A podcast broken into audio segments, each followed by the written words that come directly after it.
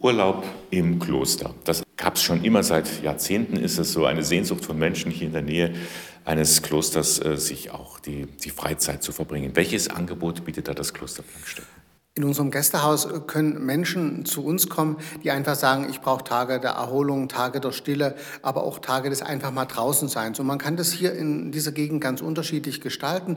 Man kann Plankstetten so als Wohn- und Ausgangspunkt nutzen für Fahrten in die nächsten Städte, nach Ingolstadt, nach Nürnberg, nach Regensburg, gerne auch nach München und da so Tagesausflüge machen und eben immer wieder in die klösterliche Stille, in den klösterlichen Rhythmus zurückkehren. Oder man macht es halt so, dass man sagt, also man möchte mehr von dem, was so Kloster ausmacht, erleben und verbringt dann eben die Tage hier, kann entlang des Main-Donau-Kanals wandern, kann dann so ein bisschen hier die Hügel hinaufgehen oder natürlich selbstverständlich alle Stundengebete, alle Messfeiern sind öffentlich und die Gäste sind herzlich dazu eingeladen, daran teilzunehmen, wenn sie das möchten. Also so ein bisschen die klösterliche Struktur, den klösterlichen Rhythmus mitzuleben, je nachdem, was der Gast möchte und braucht. Sie begegnen ja den Gästen immer wieder mal. Ähm, was haben Sie für einen Eindruck? Was ist der Grund, warum die dann den Urlaub hier verbringen? Die Welt draußen ist, glaube ich, sehr turbulent, äh, hat sehr viele Anforderungen und hier gibt es vielleicht einen Raum, der eher als geschützt empfunden wird und natürlich mit diesem Rhythmus gibt es eine gewisse Stabilität. Also muss sich nicht jeden Tag neu erfinden, jeden Tag überlegen, was mache ich jetzt, sondern es ist relativ klar, was wir machen und es kann so ein bisschen eine Stabilität und eine Sicherheit geben und natürlich ist es ja das, was wir glauben, dass wir Menschen von Gott geschaffen sind und eben mit ihm in einer Beziehung stehen wollen. Ich glaube, dass das Menschen Menschen auch Trost, Hoffnung und Halt gibt, äh, ihren Glauben zu vertiefen und zu beten.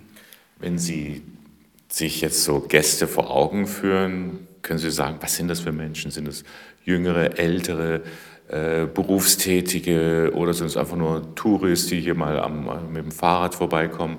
Oder sind es alle? Also wer, wer, wer ist das? Also die Gästegruppen sind tatsächlich bunt gemischt. Wir liegen hier an mehreren Fahrradwegen, sodass also Fahrradtouristen tatsächlich eine Gruppe sind, die hier tatsächlich häufig auch nur übernachten. Also einfach zu sagen, ich komme an, esse was, schlaf was und fahre am nächsten Tag weiter, was ja völlig in Ordnung ist. Es sind zum Teil Familien, jüngere Familien, äh, es sind Paare, die dann äh, kommen. Manchmal sind es auch Großeltern, die mit Enkelkindern gerade so im Herbst äh, hier vorbeikommen. Also es ist tatsächlich sehr, sehr bunt gemischt. Wo sind denn die Menschen untergebracht? In einer Klosterzelle ja nicht. Genau so ist es.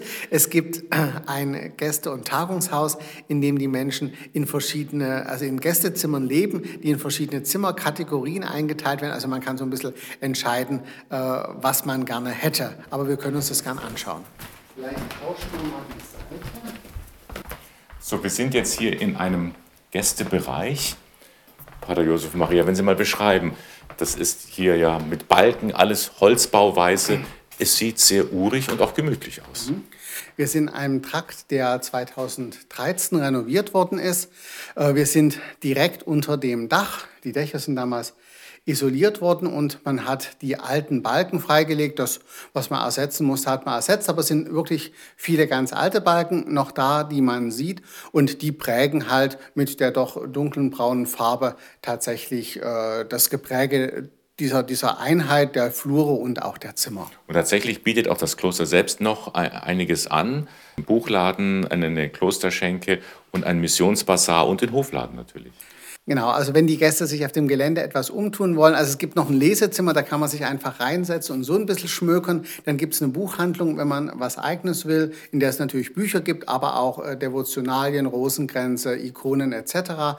Wenn man da so als Frucht oder als Erinnerung an die Reise was mitnehmen will. Es gibt einen Missionsbasar mit Produkten aus Drittweltländern und natürlich den Klosterhofladen äh, mit den Produkten von uns oder anderen Bioprodukten. Und wenn man noch mal zwischendurch einkehren will zum Kuchen, oder zum Bier dann die Klosterschenke. Viele haben ja noch alte Vorstellungen von Klöstern. Das steckt ja im Kopf drin. Mhm.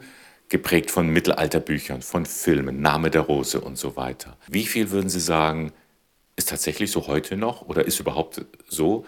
Und was ist ganz anders? Wo, können, wo würden, äh, würde man überrascht werden, wenn man hierher kommt? Glaube, dass es mehr Verbindungen nach außen gibt, als das früher so war. Also gerade wenn Sie Name der Rose äh, erwähnen, da konnte die Gemeinschaft, glaube ich, mehr in sich leben und auf ihren Feldern ihre Arbeit machen. Wir haben es heute einfach nötig, dass wir mehr Beziehungen zu Menschen haben, mit denen wir hier zusammenarbeiten, zu Lieferanten, zu Leuten, mit denen wir andersweitige Beziehungen haben. Also diese, dieser Kontakt nach außen ist deutlich mehr geworden. Das ist, glaube ich, eine, eine wesentliche Veränderung. Nichtsdestotrotz muss man sagen, was ist gleich geblieben, nämlich natürlich die Gebetszeiten, das Miteinander Beten und das persönliche Beten, was immer die Grundlage für das Leben der Mönche ist.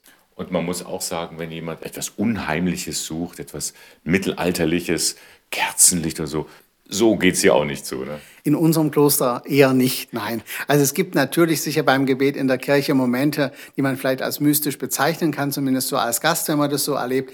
Aber es geht nicht wie im Mittelalter zu. Das muss man ganz deutlich sagen.